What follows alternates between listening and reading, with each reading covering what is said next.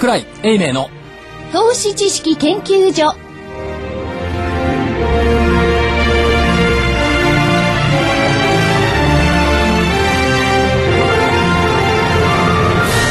皆さんこんにちはこんにちは。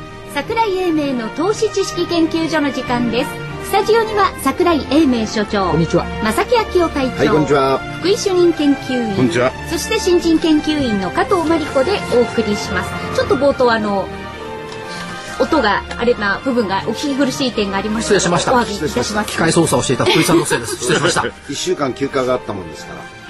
えー今日の、えー大引けの日経平均。えー35円19銭高の8995円15銭。35円19銭高の8995円15銭でした。まあニューヨークがね9.99ドル高だったから、はいちょっと嫌な感じしてたんですけど、はい。まあこんなもんでしょ、えーでも9000に一時のザラバ一回乗っかってましたけどね。はい。ただ変わってるのは昨日までは大引けに買い物入ってたんですよ、はあ4日連続で、はい。はい。今日は大引け買い物入ってないということは S q 祭りも終わっちゃったかな終わっちゃったんですよね。一段落しちゃったんじゃないですか。はい、それと、えっ、と、昨日、まあ、よいしょよいしょと150円ぐらい上げましたけども、一昨日日本航空 JAL の上場のための資金、はい。換金売りは終わった。国内税のね、あれ六千数百億ですか？6632億円。そう。すごいですね。よう持ってきます。これ終わったら今度は JT ですからね。ですね。はい。同じぐらいの金額。まあ、それねそれとして我々の貸し手であるものが返ってくる。あ貸してある。貸してあるわけじゃないでしょ、別に。煙、煙と消えてるでし そういう意味ね。はい。ょ。で、えっ、と、海外のね、外国人投資家の売り最終が今日なんですよね。うん。13日でしょ。13日はいその影響は多少あったのかなという気はしますけども、ただまあどうでしょう換金売りが終わったということと、木をいつにしてまあ2ヶ月もね、サボりまくったドイツの憲法裁判所、はいはいはいはい。何が合憲ですかって今更言わないでよあ 利権だったら大変でしたからね。だけどね、不思議に思いません？昨日の5時に発表されたそこでドイツの裁判所の合憲は、そうですね。うん。うん。今朝になったらはい。誰も何も言わなくなっちゃったでしょ、うん今朝になったらアップルばっかりでしょ、なんで2ヶ月ね、あれだけね騒いだものがねそんなにすぐ通過していいんですか、あ、そうだったんですか？で終わったんですよ。まあ、オオランダのね、選挙もそうですしね。でも、ドイツに関して言えば、今まで何回も同じようなことやってますからね。結果見えたんですよね。いやだけどねドイツのこの裁判所のね、ESM の合憲判断でね、相当ご飯を食べたね株式評論家ってたくさんいると そういう、はいはい。ねこれを材料にして、はい。だったら終わった後ぐらい少しみそぎをするとかね、いや、でも、私の知ってる限りはい、みんな合憲でしょって、軽く言ってましたけどね。そうですね。それでもそれはここ一月なんでしょ、二月前ぐらいなんか結構これ大変だよとかいう会議的な評論家いませんでした？まあ、なんかちらっと言ってましたね。ねそんな気もする私、腹の中で笑ってましたけど。なるほど。そもそも、はい金融とか財政の問題を憲法裁判所が判断するもんじゃないだろうというのが私たちの普通の考え。だからそこちゃんと1900億ユーロですか？はいっていう、やっぱキャップをかけましたね。ええでキャップかけたけど、だからキャップで足んなかったらもう一回増やしていいよって議会が認めればって言ってる。まあそういうことですね。今回だって、えー訴えられたものが合憲だよっていう話だったわけでしょ？はいうん。ですから、そこのところで一応のおテーマに対しては結論出したと。まあ、そういうことでしょ？訴える方も訴える方だけど、受ける方も受ける方だ。責任取りたくなかったんじゃないですか？でも法律的に細かく言いますとね、はいやっぱり、えー憲法に抵触しているような感じではあることはあるんですよ。なるほど。だから訴えるんですよ。やっぱ、学のある人は言うことが違いますね。でも訴えてもダメだったって話なんですけどね。で基本はやっぱり、あの、ドイツは、あのー国の基本精神が、やっぱりユーロに尽くそうってことですからね。なるほど。それはやっぱりないがしろできないと思うんですよね。だからその延長線上に結論もあったってことじゃないですかね。なるほど。うん。見えてたということですか見え。てたああ、なるほど。今となって言ってみれば。はい、それで。結果見て優勝なんはい。ですね。えーっと、町の噂。はい。まずは永田町。はい仮初めのボス選び。はい。ね。はい。霞が関。うん。大阪の連中の動向に戦々恐々。次はどこの町に行く、行く、移るんですか？丸丸田町、霞あヶ関大手町丸の内。はい。可能な限り冒険をせず、たまったお金の使い道に宿泊。なるほど。正しいでしょ、本国庁。はい。操作不能の金利と乏しくなってきた ETF 購入資金に相番勘定。はい。その本目賞ってことは知らない方もいらっしゃるんですけど。あ、そうですね。に、日本銀行ね。かとも知ってた？本国賞。本国庁ってあれは知らないんですけど。知らない、うん、日銀は本国賞。少しのちょうど裏側ですね。はい。これは知ってるでしょ株都庁。はい。それ、それ知らなかったら私たちちょっと怒られちゃうかもしれないじゃないですか。株都庁は株都庁で地位の保全に悪戦苦闘。はいこれはちょっと聞いてますね。聞いてるでしょ？聞いてますね。なんか今、あーっていうのにこう、実感がこもってましたね。じゃあせっかくだから加えると、はい柿柄町。柿殻町。はい。柿柄町知ってる？柿殻町。地名は知ってます。柿柄町のはどういう業界を代表してますか、これは、あれでしょ商品。商品。我が世の春。我が家の春。金なんかそうじゃん、また。はい。ちょっと静かだったのに、また、なんかさ、金の連中また元気になってきちゃって、やっかましいことやっかましいこと。でもあの、ソロスさんあたりもだいぶうわうわしてんじゃないですか？ショルシェだっけ？ショルシェ。ショルシェ。難しい言葉でしたね、あれ。でもね、ほら。でもあの人たちは買った後になると自分のポジションをね私は持ってるとか、買ってる時に言えばいいよね。ね、株都庁は株都庁で地位の保全にね、大変でしょうね。大変らしいですよ来年め目指してね。はい。でも時間がいろね、ないですから。うんでもいろんなところにいろんな市場ができる、あるっていいことですけどおっしゃるね。通りですね。だから街づくしでね、その街によってね、いろいろ違う。色が違う。どこがいいのかな、今一番。えー？一番ときめいてる街ってどこ？今一番ときめいてる街はですね、ひょっとしたら原宿赤坂ですか？いや、私はねから、蒲田とかね、うん。あっちだと思うな。電車も走ってますしね。梅ちゃん先生ヒットしてるしね。やっぱりね、日本のものづくりって忘れちゃいけないから、でも元気だもんね。中小企業、中堅企業の社長さんの話聞いてると、バカ野郎、うちの技術がなかったら、まあ、宇宙飛行機は飛ばねえんだぞとか、こういう感じでしょ、やっぱ蒲田のがね、兜町の官僚より元気だと思う。なるほど。そこのところで行くと、やっぱり、あれと、今新幹線が出てきてますね。あの話題に。梅ちゃん先生そうですね。それ先週の話だよ。先週の話で。今週の話してよ。いや、今週の話？今週赤ちゃん生まれちゃったの？梅ちゃん先生に。もう人んちの、人んちの。ちょっと待ってあ、そうか、先週か。あの、元彼が帰ってきちゃった。あ、そうそう。梅ちゃん、梅ちゃん先生の後編やってるみたいじゃないですか。これ NHK じゃないから違う番組ですからね。はい。みんな朝から暇ですよね。それとね、いやいや、兜町も元気なのよ。はい。うん。今週号のね、週刊ポスト。ポスト？うん。読んだ？見てない？今日見てません。見出し？はい貧乏だから見出ししか見てないんだけど。僕も見出しは見ましたよ。新聞で。今の日本株、すごいことになってますっていう。見出しが。で、サブタイトルがね、うんトピックスは10年で26%下がった。はい。それなのに、全上場銘柄の6割が上昇した。うん。大企業の株は下がってるけど、超有料中古型株は山ほどある。うん。これ素敵ななことじゃんかなかいいコメント書いてるじゃないですか。でしょ？うん。だから、指数え買ってが。読んだんですか？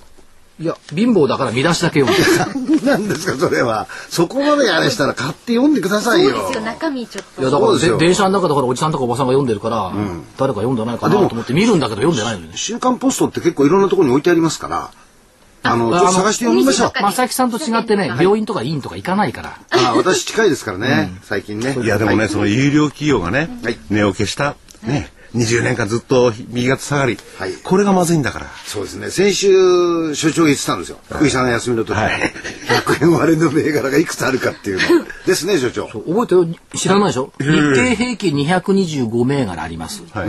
そのうち、まあ先週の段階だよ。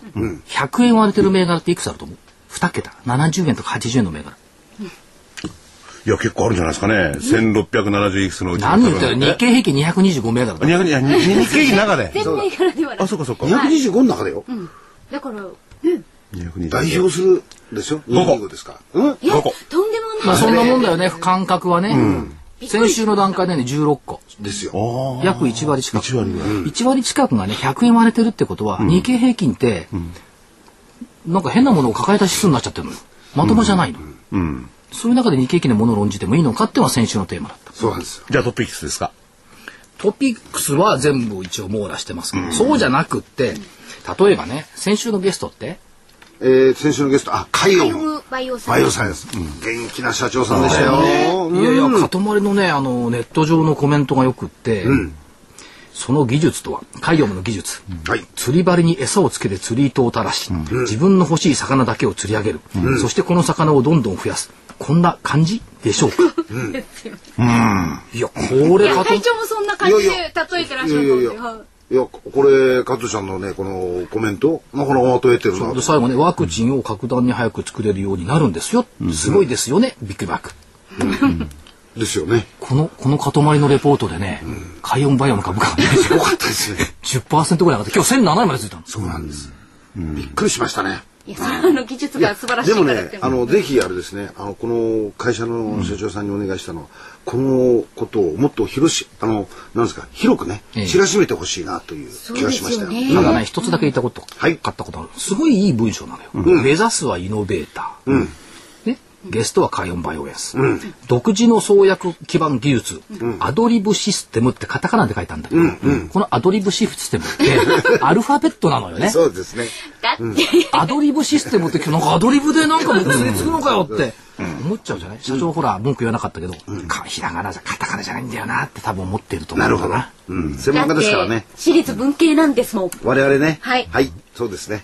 あ、加藤さんの言う通りだと思います。アルファベット所で書いてもカッコして入れようかどうしようか悩んだんですけど。長入れりゃよかったのに。まああの今日はあのゲストの方もおられますけども、はい全員揃って私立文系。はい。一人あの観客がおられますけど、はい観客だけが国立理系って何なんだこれ。ですね。観客の方は登場しませんけど、私はないけどね。今ちょっと笑い声が国立理系なんだ。まあそれで今日のこのまとめはですね、はい。えー明日がどうなるか ってのはありますよね。明日がどうなるかってその、えーきっかけをね、QE ね、スリスー。リー。FOMC ですか、やると思います？思う？所長。思わない。僕も思わない。でもなんかやるんじゃないかみたいなの、またそういう声が大きくなってきたじゃないですか。だから何でも欲しがるマブちゃんだからマーケットは。あの、多分、このカードはまだ切らないと、個人的には思っていや、ここで切っちゃったら次切れないもんね。そうですそれから次ないんだから。ですよね。うん。だからね、これ FOMC で QE3 やったら、それこそね、兜町が泣いてね、柿柄町がニタニタと。こういう感じや。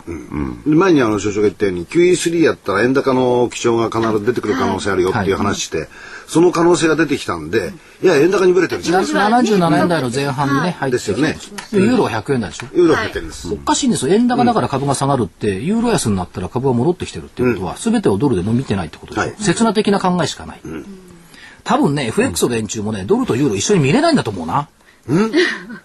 三つは見れない？うん、多分3秒先しか見てないから、3つは見れないんだと思うな。いやでもそのドル安ですよね、はい。円高77円、でユーロは100円。100円。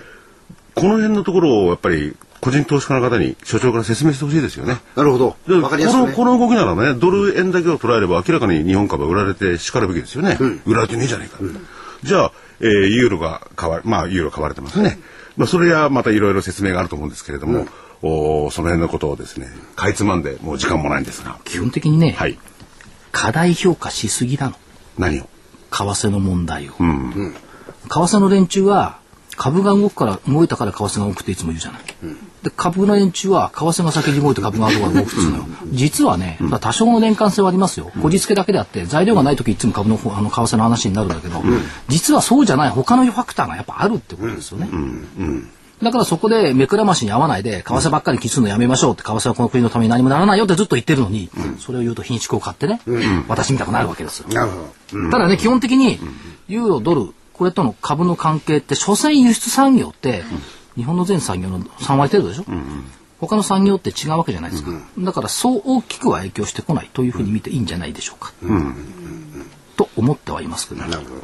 じゃあなんかだから定 QE 型通りにみんな騒いでるだけなんだ。材料ないから滅経できて為替だ為替だって言ってるけど、そればっかりじゃないでしょっていう話ですよね。そうするとね、投資する上でのメルクマール、指標っていうのが、なんか分かんなくなっちゃう感じがするんですけどね。なんで？何を見れるのかな？なんで？だから指数をで物事を考えるのやめましょうって、個別の銘柄見ていきましょうってずっと言ってるじゃない。週刊ポストが出てたでしょ、前振りとして。指数は下がってるのに個別上がってるよって人の話聞いてないんだ全くね。なるほど。自分だけ儲かればいいってこの本なんですいやね。自分で投資家さえ儲かればいいんでしょ投資家さんは。それそうです。ね、投資家さんは他人が儲かる必要ないんでしょ自分が儲かればいいんでしょ、はいだから自分のシナリオを作りゃいいんじゃない、なるほど。この前その、に。その手助けをこの投資知識研究所はしてるのよ。分かってる？はい。分かってます。あ、分かってますね。ディレクターさんはい、はい。分かってます。なんか、なんか丸め壊れたような感じもしますけどね。まあ先物のオプションの説明をするようなもんでしょうかね。なるほど。まあ、それでね、はいえーお知らせに行きたいんですけれども、できょ今日来ていただいてるゲストはもう私たちの生活に切実な影響を与えることの課題を話していただけるゲストに来てますかそう、らね。おまけに実りの秋ですからね。そうですね。それに控えてですね、皆さんの大事な、まあ、実りの秋という食卓、それに直結するお話をですね、えーこのお知らせの中に伺っていきます。はいじゃあお知らせいきましょう。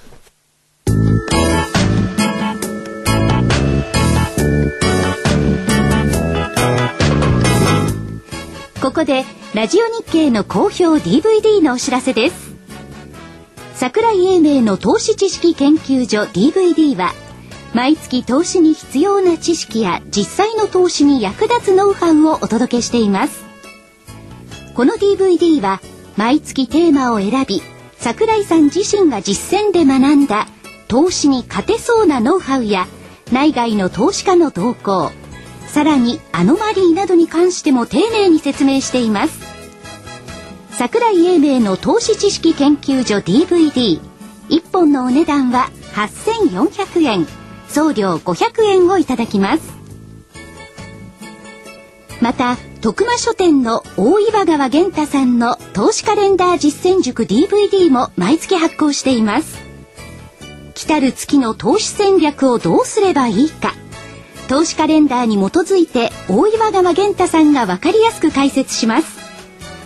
投資カレンダー実践塾 DVD お値段は1本7350円。送料は500円です。桜井さんの DVD 源太さんの DVD お求めは東京03-3583-8300 03-3583-8300ラジオ日経事業部まで。それでは今日のゲストをご紹介しましょう。お米の生産から流通までのコンサルタントをされていらっしゃいます。株式会社グレイン SP 代表取締役会長の八木俊明さんです。よろしくお願いします。よろしくお願いします。お願いします。えー、ともあれお呼び出しいただきましたけど、えー何からかなと思いますけど、ともあれ去年から今年にかけてのお米の豊作にもかかわらず、はい。お米が足んないとはい。いうような事象が起こりまして、それに対して皆さん軽減な顔をされておりますので、その原因と、それなおかつ、えー今年の24年産はどうなっていくか、という予測を交えてお話をさせていただきます。あの、加藤さんなんかもね、あの、お米いろいろ買いに行くでしょ？みんな買いに行きますよ、日本人なら。買いに行上がってんの？それこそ豊作だとかね、去年だそうですよね。言われてなんで上がるんだと思うの？いや、私なんかですよ、あの、九州の方にね、うん来年1年分のお米頼もうと先月末ね、いや、もう農協に持ってかれちゃったよと。農協 に持ってかれちゃったんで、ちょっと待ってで1年去年買ってたのにもうないのみたいな。で、所長買えないの？今年。ないの。だどういうもん米浪人です、まあ、米浪そういうの人。もあるしね。あのーともあれね、はい。あのまあこれはお米の問題っていうのはご承知の通り、政治や政策と絡みましてね、それはまああくまで生産者を擁護する立場、あ消費者のことも当然思ってますけど大原則は生産者のことですから、そこの政策がかなり、えーお米政策としては価格から、えー所得へと農家の所得へと移ったことによって、えー国が目指している姿に近づきつつあると、はい。い、うことが実際なんです。どういうことかというと、えー今まではせあの価格ですから、えー足んないとうんなんぼあのお金を出してやる。ということじゃなくて今度は、えー作ったお米で売ったあお米がありますね。その差額を保証していくと。いう形になってますんでこれが結構な価格あのお金になると、具体的に言いますと、えー 10R、まあ、いわゆる昔で言ったあ一旦部ですね約。一旦部で1万5千円ずつお米を作る人たちは出しますよと、ただし生産調整をしてる人よと、この生産調整をしなきゃもらえないです、でなおかつ、えー今誰にでも言ってますんで、五反百姓って言っちゃ失礼だけど小さな方にも言ってます、大きな方にも平等に言ってます、でこれが効きまして生産量が確かに落ち込んでるんです今までは、えー国が減反をするとこんだけ作っちゃいけないよと言ってにもかかわらず、それを破って作る面積がものすごく多かったんです、ところがそうやってお金もらえますから、ね、やってみると結構なお金になると、最初はねあんまり人が入ってなかったんですけど最近は入るようになって何かって言いますと隣のお家では30万、場合によっては300万もらってますから、俺もやっぱりな入らないそれで入るようになっちゃいましてだゆゆえにあのお米を作んなくなる、生産地を。で国が、えーそういう形で生産量をコントロールすることがだんだん成功している、そこに、えーこの間のあ去年の場合には3.11の福島問題だとか、原発事うん。故ああいうことが出ると需給のバランスが急に来るわけですね。で市場はもうほぼ自由になってますから、と買いだめだとか、売り惜しみとは言いませんけどある程度コントロールしたね、うん。それでお米がせ、あのー豊作にもかかわらず足んなかったのは実際なんです。で消費者の方々も、えー、放射能とか騒いでますから、えー先にこう買いためするわけですね、だから市場からお米がどんどん消えていったと。それで端的に言いますと今年の春ぐらいですか、えー豊作にもかかわらずちゃんとこうあるお米がなくて、どんどん高騰していった。というのが今日至る現象なんです。でそれじゃあ24年産はどうかというとこれからですから何、とも言い難いことがあるんですけれどともあれ今こんだけ高温ですからあ天気がいいですから豊作基調であることは間違いないんですけど、日本のお米というのは大冷品種というのはたくさん作ってたんです。寒さに寒さにはいはい大冷ですね。ところが耐熱耐高温対策ってほとんどもやってないんですよ。そうすると作ってみるとちょっと粒が小さくなったり、はい。白田といってちょっと乳白が出ちゃったり、なかなかそういうこの品質の問題が出てくるんで悩ましい世界だと言ってます。具体的には言いますと今のちょうど9月の半ばですけど、えー普通ですと東北は盆を過ぎると気温が大体25度ぐらいに下がってくるんですけど、ところがいまだに30度北東北。はい。ね経験してきないあのあれだったんで青森あたりでもね、はい。米どうなっちゃうんだと、はい。ただね刈り取りが早まってますから、はい。普通ですと9月の末ですけどこれはもう始まるんじゃないですか、どこも、が東北あたりあの北東北でもね、と大体そのあたりの出てくると今度は面白いことで粒が小さいっていうのはみんな言われてるんですよ粒が大きりゃね同じこの穂にこの70粒とかつきますね、でそこに、えー粒が小さいと取ってみたらあ実際量があんまならなかったり、そういうこことが頻繁と言われてますなるほね。収穫量が減るとえですかえそういうこともあり得るわけです、はいはいまあ、そういう意味でですね、あの、ともあれ、えー先ほど言った通り、個別所得保障から始まって、えー今お、あの、お国としては農家の所得でカバーしていこうと。えー米価ではないということから始まりまして、急に、えー川上の方が姿が変わってきてる。で、なおかつ、今言いました、あのーそのね、みあの、さ宮城の東北の震災から原発の事故に至って、かなりのやっぱりダメージを受けてると。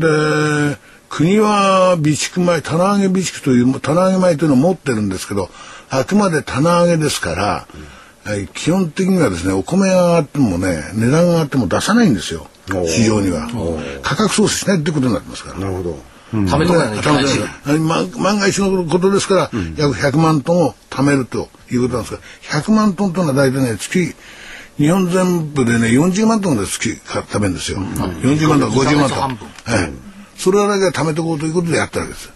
でそれじゃあ古いお米はどうなんだというところがねいろんな使い方があるらしくてですね、まあ、一部は実はじ市場に出てきます、え一部は飼料米に行ったりします、それから、えー、様々な他の用途、米粉ですとか、そういうのに使われてるんですけど、とも今のあのお米の市場でいきますとね、特に足らないお米というのは、高いお米ではなくて、安いお米がないんです。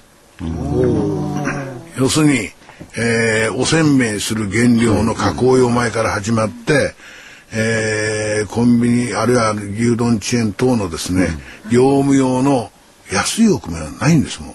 それは何ですか会長？みんないいいい高い品質のいいものを作っちゃってるからですか？そうもう寄せて足お得が取れると思う作れると思いますからみんなコシヒカリがしてるんです、当然コシヒカリってのはあー安いお米っていうのは単収が多いですけど、あのー高い米って小さい少ないですからね、そういう意味で、えーみんな走ってますね、でですけど現実問題でいくとこのあの秋に入る前、えー有名な新潟のコシヒカリは、23年産去年のお米がたっぷり余ってて、はい。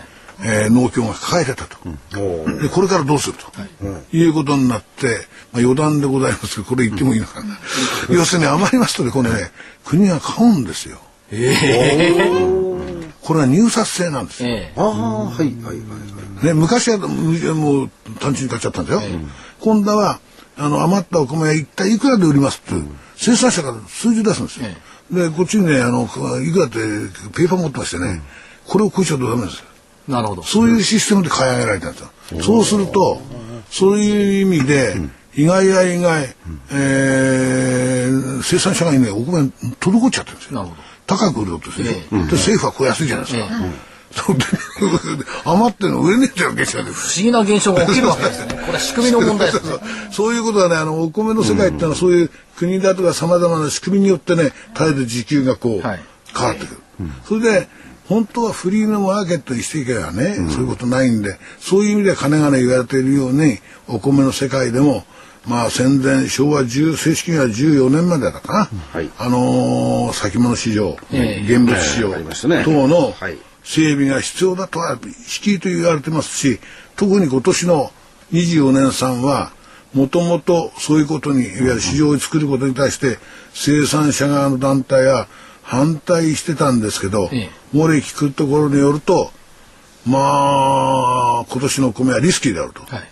こんだけ農家にお金を払って買いや買いちゃったと、じゃあこれ来年になったらどうすると、ええ。そうするとやっぱりこれで先の収入がなっちゃ困るじゃないかと。いう意見意見が頻繁と出てるのが事実です。なるほど。で市場の必要性が高まってきたねその通りです。で要するにあの昔とやっぱり試食と言いながら昔と違う商品生活になってますから、はい。やっぱりあの市場に委ねないとなかなか決まらないと、はいで特に顕著なのはですね米が上がってきて5キロ2000円以上かな、なりますとね、パンとうどんっちゃうんですよ。お米じゃなくて。米粉こ粉いっちゃうはい小麦粉それがねリアルに出てくるんです最近前は日本人は米だからといって、ね高かろうとお米食べてる、最近はね素直に言っちゃうんですよ、そこスーパーのレジ聞くとね、ええ高くこれ以上聞くとダメだよと、でその事象がですね今年の、えー超早場前宮崎、はい。これが農家の方々が売り出したのは2万円か2万100円か、で末端行きますとね5キロ2300円から場合によっては3000近くなんですよ、ものによっては。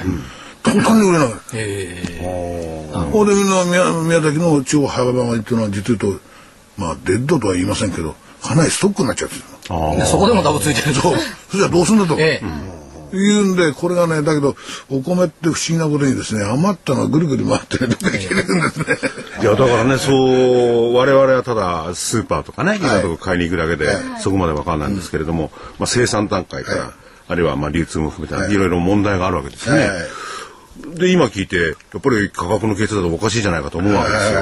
そのために、えーあるべき、えー施策とか、はい。我々が取り組まなければならないとか、あるいは消費者も知っておかなきゃならない。な何なんですかね、これ。それはやっぱりあのー市場の透明性じゃないですかね。要するにお米の価格が決まる理由ね、はい。なんでこうなってんだと、まあ一票いくらかっていうのも消費者知っといた方がいいと思うんですよ、はい。だからそれはやっぱり市場の取引をね、知っていかないとわからないんですよ。でそれがね市場がないんですよ。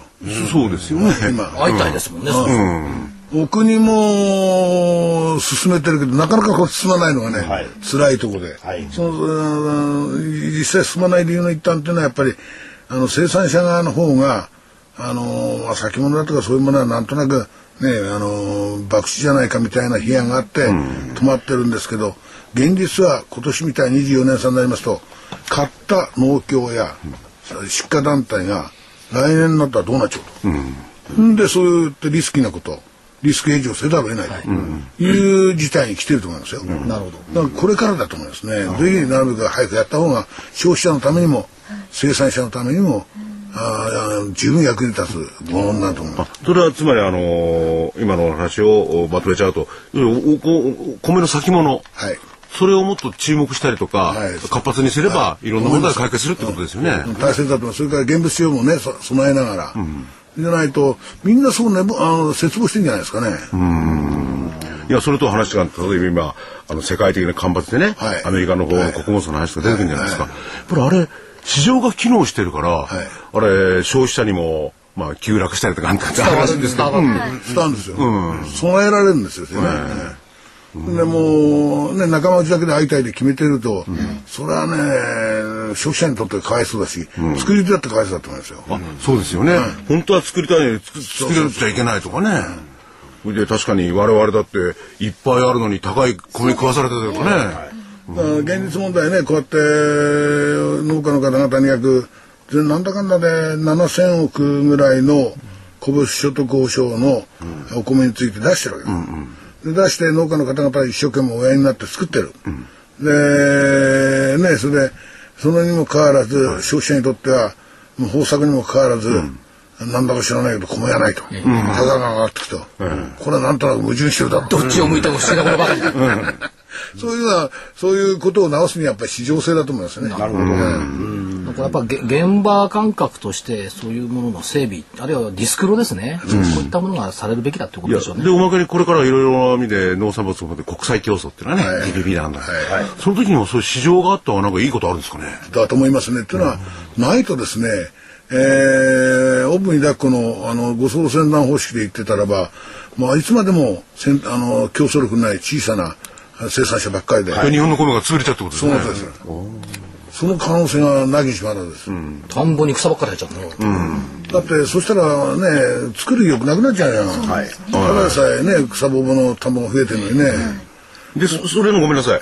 あの、聞いてらっしゃる方、ピンとこないそれの多くが、まあ、先物なの市場を大きくして、機能させることで片付くってことになるわけですか、とまあそれはまあ市場ということが一つ必要な道具としてはありますけど、やっぱり農業の現場の整備なんですよ。はい。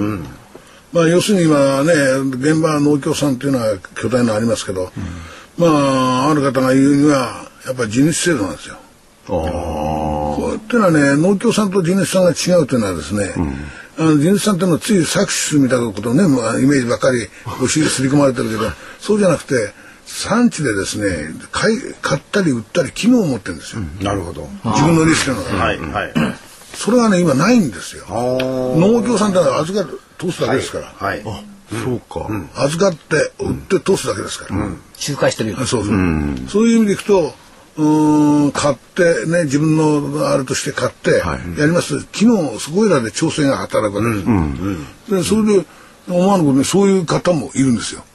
これから在地地主だなんてね、うなんか知らない。昔 の在地地主 昔のね GHQ に壊された。その以前の。だけどねそういうこともあり得ると思うんですよ、理由はね農業現場は大きくなってますから。そうですね。法人とかそういうの出てきますね。いや今もうあれですよ。北海道の農家より本州の農家の大きいんですよ、稲作は基本まあ全部とは言いませんけど、規模がどんどん大きくなってる、でそれは何かやったらあのやる方が少なくなって、えーお願いしますと、じゃあ任してけと、読ん。で気が付いたら200ヘクタールだとかね、まあ農業250ヘクタール。農業法人っていうあのところ、そのくらいの規模を持ってますよね。えとちなみにね200ヘクタールになったらね2億ぐらいなんじゃない稲作だけで。あ、なるほど。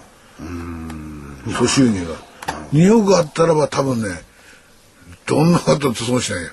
ビジネスとして完全になるそう。いうとありますよあの世界だけはくれぐれもと現金ですからね、はい。あそう掛け売りとかないですもんね。手形小売りあー小切手小切手さえないって言オーバーに言うと。だから大変あそこの世界っていうのは原始的なないわゆる決済法なんですけどあのーそうなってるんですね。米粒と現金。物々 交換。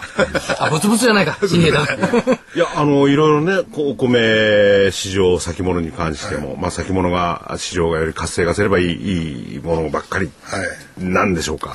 それも含めてまた今度もね、ゆっくり、ちょっと話が複雑で難しいんでね、またお時間があったらぜひね、会長にいらっしゃっていただいて。あんまり生々しいこと言ったんで僕は怒られちゃう。いやいやいや。それはね、あの、投資家であれば、その消費者でお米食べますからね、皆さんやっぱり知っておくべきだと思いますよね。まあ今日は基本構造をね、はい。教えていただいたんで。あの基本的にやったらやっぱりねあの国の政策から始まって、えー全農を含めて生産者団体の動きと、はい。それから流通の動きと、はいえー卸ですね、米屋さんの動きや、せあの生協量販店の動きをお伝えしますから、はい。あのそこの中でえー大変あの投資商品としては結構面白いと思います。よ。米時代が。ええ。はい。面白い、やっぱりね。面白いし。っていうか我々ねこう、はい。都会で育っちゃってるから、はい。米が育ってるの見てもこれがどうやって自分の口に入るか分かんないんですよね、実は。お二人は特にですね、私農家出身ですから。あいや、それでもいろいろ技術の経路があったりとかね。あもう経路わさっき言ったねええ、作らなければお金をくれるとかね。そういうのってわかんないですよ。あのね今の子私もそうだったんですけど田んぼに水があること自体が不思議だった。ああの田植え不思議じゃない？だってあれなんで土地に水が溜まってるのってこの素朴な疑問から始まって、あ、あの水が溜まってることね、抜け、抜け抜けちゃわないで。そう。あ。後で教えてあげる。あれ下にさ僕は 本当真剣にあれ下にゴムでも引いたろうかと思った。まあそういうところはね、八木さんは多分ご存知でしょうから、バカバカしいから教えて。その辺のところはねね、。で、それまた今度ね、お時間があったら来ていただいてね。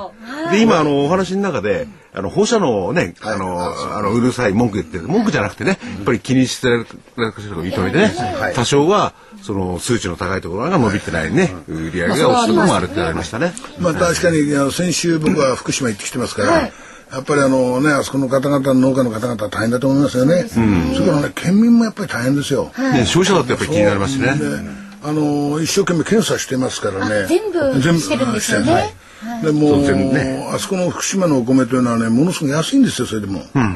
従来より、そう。いう意味では農家の方々またご苦労をね、そういうなと思ってね。それはちょっと返そうと思いますね。美味しいお。米な。ので、はい、美味しいですよね。米どころでしたもんね、もともと。うちは会津前です。まあ、いずれにしてもまたね、八木さんにお越しいただいて。そうですね。八木さんがね、いいんだ。あの、いいんだ。何がいいいやいや、落語から古参師に似てない。確かに。いや、いいよね。なんかあの、顔を見てるだけでもそう。幸せな気分にねなる。ぜひまたお時間があったらね、お越しいただいて。ありがとうございました。さあ、ありがとうございました。今日のゲストは株式会社グレイン SP 代表取締役会長の八木俊明さんでした。ありがとうどうもございありがとうございました。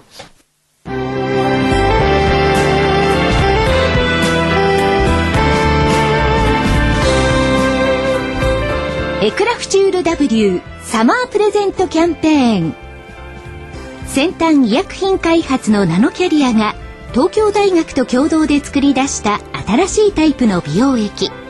エクラフチュール W7 月から9月末までの3ヶ月間限定でお求めいただいた皆様の中から毎月抽選で50名様にもう1本プレゼント。さらに期間内にお求めいただいた皆様全員に1000円相当のサンプルを2本差し上げます。それだけではありません。期間中は送料無料です。あなたのお肌を潤いあふれる透明な素肌にエクラフチュール W1 本のお値段が13,650円。13,650円です。お求めは03-3583-8300 03-3583-8300ラジオ日経事業部まで。なお8日間以内の未開封商品のご返品には応じます。返品費用はお客様のご負担とさせていただきます。はえスケジュールからお願いします、来週ってこれ3連休です。そうですね、はい。の日の連休1日は正木さんの日。はい。でお休み。ありがとうございます。マレーシアもお休みなんで休みか知りません。えー。何ですかそれ。アメリカ。9月のニューヨーク連銀製造業景気指数、えー18日火曜日。日銀金融政策決定会合。アメリカ4、6月の経常収支と住宅価格指数、えー19日水曜日これ一番大きな JAL の東証再上場かな、はい。白川総裁の会見と JAL の東証再上場さてどっちが大きなイベントでしょうか？JAL だと思います。やっぱ JAL だよね。はい。それから LNG のさ産地と消費者の会議。それからアメリカ住宅着工件数とインドお休み。なんかインドって休み多いね、これね。20日木曜日貿易収支。BB でしょう、さて始まります。東京ゲームショウ幕張メッセだってもう動いてますもんね。はい、東京ゲームショウ、はいフィラデルフィア連銀指数。それから BB でしょう。中国の HSBC 製造業 PMI21 日金曜日民主党代表選挙、はい。まあその前にね今週末の FOMC というのがありますから、まああらかたイベント通過して夏休みも終わって、えー苦労な9月が苦労の9月じゃなくなってきそうな気配になってきた。でもいろいろと心配した割には堅調ですねいや心配心配したってのは能動的でしょ？ああ心配させられたってさせられた。人様が ああだこうだ言うから心配させられたっていう感じだと思います、なるほど。これでね9月高かったら、ダメな9月危険な9月危ない9月が。これはどうなります？いやなくなるじゃん。だから9月高いって言ったでしょ？いやだからそうなった場合の、ええ。その次です。これね聞きたい？聞きたい。聞きたい？聞きたい。何 今そんなもう日のメインイベント。タメインイベント。メインイベントアノマリー、アノマリ10月？9月が高ければ、10月は高い。おお。10月がね高いって言った。ら10月はすごく荒れるんですよ。大暴落とかなんとかなんとかって、ね。前さ6月ぐらいに8月が高いってこう言わなかった。言う8月は夏だ円高になるんだ安いんだよ。甲子園もあるしね。言ってました。ちょっとねお言葉ですが、はい。まだ中旬ですよ。何言って9月。先月も中旬ぐらいでやっとね今月要請だって言ったじゃない 一寸先はやめた。でその先かね、はい9月が高ければ10月が高いんだ、はい。さてかとまり。10月が高いと来年の何月がどうなります？10月が高ければ。そう。来年。来年。来年ってのはヒント出してるね。来年。っていうことはもう1月以降だっていうことだから、1うんそうだ月は高いんですよね。だから、あれだから 2, 2月？何嬉しそうみたいなずっと言ってますよね。10月が高ければ翌年2月が高い、去年も今年もそうだった、ということは9月が高いということは10月が高いと想定すると来年の2月は高い、いいですね。7月が安かったから12月が安い。あそうということは9、10高くて11ニュートラルで12が安くて1、2と高いこういうシナリオになってくる。おお。だ年内稼ごうと思ったらあと2ヶ月半。はい。なるほど、そして12月安いと決め打ちすれば、い来年2月にかけてを、はいしかもいいですよなんかそれ今年と似てない去年今年と似てないですか？歴史は繰り返す。このね去年今だからあの年まりといや去年今年と似られると困るんだな。困る。いや、似てないですよ。だっていいですか、はい ?9 月、直近20年で4勝16敗。だそれ9月の話ですね、はい。でも今月高いじゃん。まあまあ今のところはね。だから、先月も半ばでもう確定したでしょう、陽性去年が。9月高かったですか？いや去年はダメでしたね。ダメでしたね。それが後があってきましたねそうですね。はい。でもね高い高いって言ったら9000円強だって言ってないわけですよ、はい言ってません。これが高いのかどうなのかって。七千数百億の出来高ですからね。取引高です。から高いっていうか上昇する月だっつうの。高いってなるほど。上がる月だと上がってるじゃんだって、ちなみに8月の S q 値8914円これ超えてきたの、はい。明日 S q ですけど、ね。これを上回って明日9000円台で終わるかどうかこれが一つのポイントでしょうね、まああの全般の寄り付きだけどうにかなりゃいいんですからね。今日もロールが終わってるということであればね。えーおっしゃる通りではございます、全般に寄り付けでどうどうにかなりゃいいんですが、というか実質はバトルは今日で終わってるんだからね明日関係ないから、ということで、はい。来週の見通し、はいはいえー下限日経平均、8697円、上限9332円。これがなかなか抜けられじゃなないいんだよね。上限ずっとここのずーっとこれよ。もうに2ヶ月ぐらいこのぐはい。別に何も考えていないわけじゃないんですよ。抜けないからずっとそこにしてるんですけど、5月1日安値別にそんな風に言ってないじゃない。加減は。いやでもと個人投資家の皆さん所長が動いたって全然関係ないですからね、自分の持ってる株さえ上がればいいんですから今は森じゃなくて木を見る時代ですからねもうずっと木ですよ、そうです、うん。はい。いや木を見る時期だもんだって、しょうがないです、はいいい銘柄たくさんありますよ、はい、いやそれはそこにあこそれは明日だ。明日それは明日の番組今日じゃないでしょ明日の番組だ。そこに行っちゃダメですよ、はい。はいすいませんじゃあお知らせいきましょう。お知らせお知らせ。一般だ。今あの明日の番組というお話がありましたので、はい。えー桜井泉の銘柄バトルロワイヤル、ここのところあの短縮版でお送りしてたんですが、えー来週は通常通り、えー午後3時10分から4時までの番組になります。放送になりますのでお聞きください。はい。そしてあの DVD の方も出ておりますので、ぜひね、こちらあのもバトルの DVD ですね。やるわけね明日は。はい。価格は8400円、送料500円になります。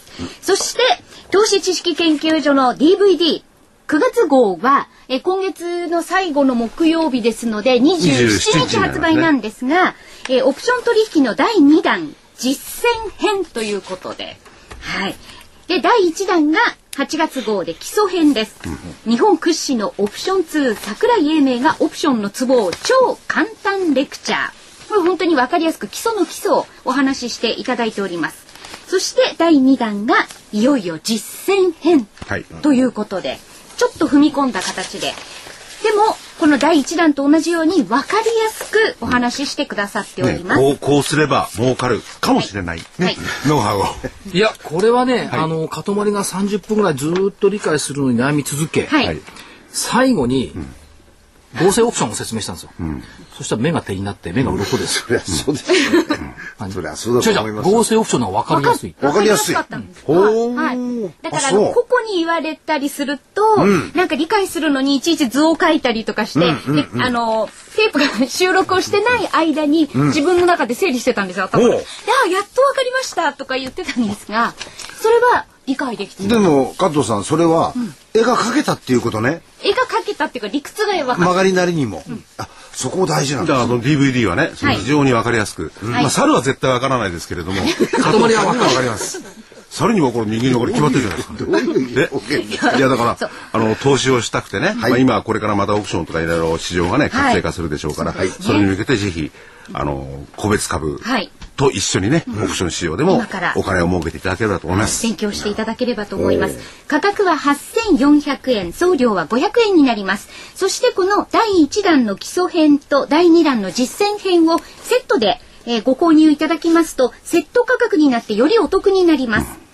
えー通常ですと16,800円なんですが、日本お求めいただくと、それが14,700円になります。安いね。そうですので、あの、基礎編で基礎の基礎を勉強していただいて、で、実践編やっぱり私もそうだったんですが、ちょっとこう、わからなくなったりする時があるんですよ。お話が進むと。その時に、あ、基礎編に戻って、もう一度、あ、これはこういうことだったな、っていうふうに、こう、ポイントでね、見ていただいて、理解していただくと、本当にいいかなと。学習の手引きね。はい、うん読んで、あのーあるじゃないですか、本とか。それがなかなかわかりにくいんですが、ぜひ、桜井所長のお話で、わかりやすいお話。で、本はわかりにくいですよ。ちゃん。ちゃんと塊にはストラドルもストラングルも全部教えてましたから。ねストラングル。ストラドルはねまた咲き。また咲き？あ、あ、両足を広げてまた咲はい。なん。か痛そう痛そうですね。き また咲き私、再び咲くのかと思っちゃった。花が開くのかと思っちゃ股に咲いてどうするの？あれは日和見っていうなんですけどね。まあいいです。よはい。まあ失礼しました。はい。皆さん。合成オプション。はい。えーお求めは零三三五八三八三零零。零三三五八三八三零零。ラジオ日経事業部までお願いいたします。はい。はい。まだ2分ありますからね。じゃあそれだけお知らせってあそう。はい。明日は、あの、この番組は、あの、50分バージョンでお届けします。っていうのと、DVD のお知らせ。はい。はい。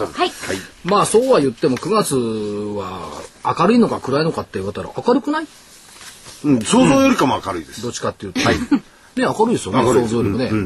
ちょっと替え歌をね、作ったんですよ。お、秋になりましたからね、はい空もね、ずいぶん青く澄んできたでしょ？そうですね。この間道玄坂歩いてたら、おーずいぶん秋めいてきたなと思って、日陰なんてここ、ね、両風が吹いてるやっぱ。風が違います朝ね。晩特にね。ええ夜なんでしょ歩いてたのは。いやいや、昼の大引け、大引け間際、大引け間際、3時頃。取材に行ったんですか？いや、途中で降りてね、お腹が空いてね、あの、ご飯食べたんですよ。一人で。とてもはい。人気はい歩いて横浜から戻ってきた時に。はい。えーっと、夕焼け小焼け。あー秋の時期でしょ？はい。夕焼け小焼けをね、マーケット風にやるとどうなるか。はい。リーマンショックで株下がり。せ世界の株式底値まで。お手手つないで皆帰ろう。はい。為替と一緒に戻りましょう。あ、ふぐんで終わっちゃうんだ。いや、だって、あまりにも、夕焼け小焼けとさ、夕焼け小焼けで日が暮れて、リーマンショックで株下がり。はい為替と一緒に戻りましょう。ファンドが帰った後からは、はい。債券売られて株減。そこはとてもよくわかる。それよくわかる、株価が夢を見る頃。チャートにキラキラ、ゴールデンクロス。あ、こっち、私2番の方がなんかわかる。空にはキラキラ、金の星より、チャートはキラキラ、ゴールデンクロスがいいんじゃない、うんいいですね。綺麗ですね。ね。そうか、債券売られて株が買われてくれればいいですけどね。両方売られたらこれ目も当てられるからな。いや、だけど流れとしてはね、やっぱり債券からの大きな、ピムコがさっき言ったんだって、そういうポジションね。あのね、ポジションがね、だいぶ減りました。そう三十数パーセントから21グラムで、米国債のポジション。あのね、プロがね、減らしました債券売るっていうことは、やっぱり債券から株式の流れっていうのは、ようやく来たかな、なっていうとこかな。まあ、アメリカの国債もなかなか買いづらい環境になってますからね。うまい子にムーディーズが格下げしてくれるかもしれないしね。ね。ということで今日は、はいそれで。はまた来週さようなら。さよなら。